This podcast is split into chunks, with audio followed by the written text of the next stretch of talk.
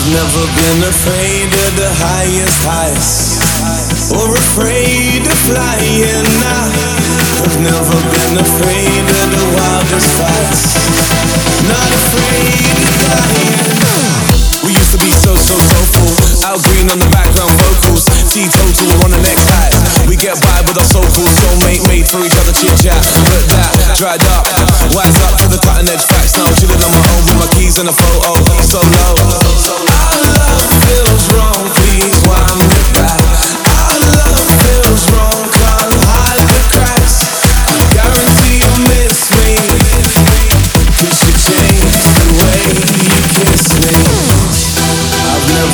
afraid of the highest heights or afraid flying. I have never been afraid.